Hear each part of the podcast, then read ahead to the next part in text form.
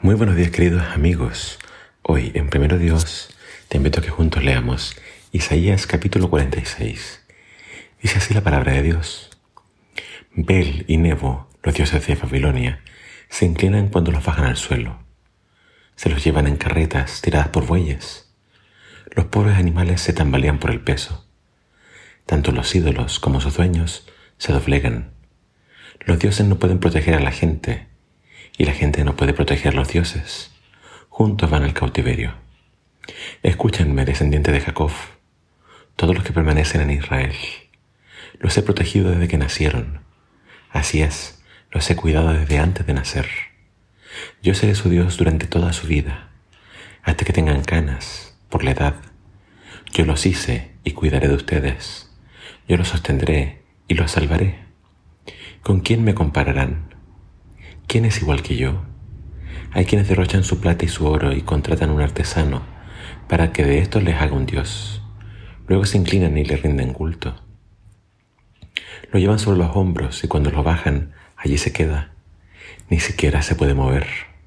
Cuando alguien le dirige una oración, no obtiene respuesta. No puede rescatar a nadie de sus dificultades. No olviden esto. Ténganlo presente. Recuérdenle ustedes los culpables. Recuerden las cosas que hice en el pasado, pues solo yo soy Dios. Yo soy Dios y no hay otro como yo. Solo yo puedo predecir el futuro antes que suceda. Todos mis planes se cumplirán, porque yo hago todo lo que deseo. Llamaré a una veloz ave de rapiña desde el oriente, a un líder de tierras lejanas, para que venga y haga lo que ordenó. He dicho lo que haría y lo cumpliré. Escúchame, pueblo terco, que estás tan lejos de actuar con justicia, pues estoy listo para rectificar todo, no en un futuro lejano, sino ahora mismo. Estoy listo para salvar a Jerusalén y mostrarle mi gloria a Israel. Eh, este capítulo, bueno, continúa la idea de los capítulos anteriores. Capítulos 44, 45 hacen especial énfasis en este libertador que Dios iba a levantar desde el oriente se refiere a Ciro, de Medopersia. Él sería el que iba a destruir Babilonia. Aquel capítulo comienza con los ídolos de Babilonia siendo llevados, eh, como se podría decir, al cautiverio.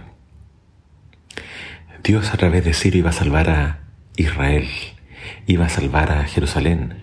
De hecho, se nos dijo que Ciro iba a mandar a que Jerusalén fuera reconstruida.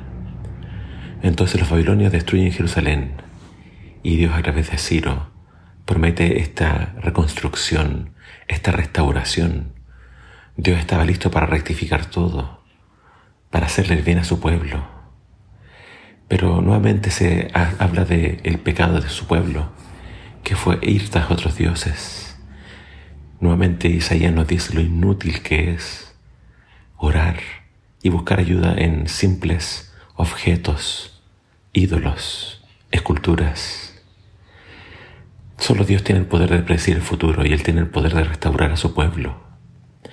Y quiero que te quedes con hoy, con esta promesa que hace Isaías o que hace Dios. Eh, Dios dice, yo los he protegido desde que nacieron, los he cuidado desde antes de nacer, y yo seré su Dios durante toda su vida, hasta que tengan canas. Dios dice, yo los hice y cuidaré de ustedes, los sostendré y los salvaré. Dios promete entonces estar con quienes le aman, con los suyos, durante toda su vida. Claro, después de la destrucción de Jerusalén, muchos podrían haber tenido dudas y dónde está nuestro Dios.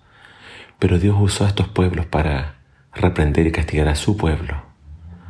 Pero Dios promete acá que siempre los ha amado y que siempre los va a cuidar. No dudes del amor de Dios.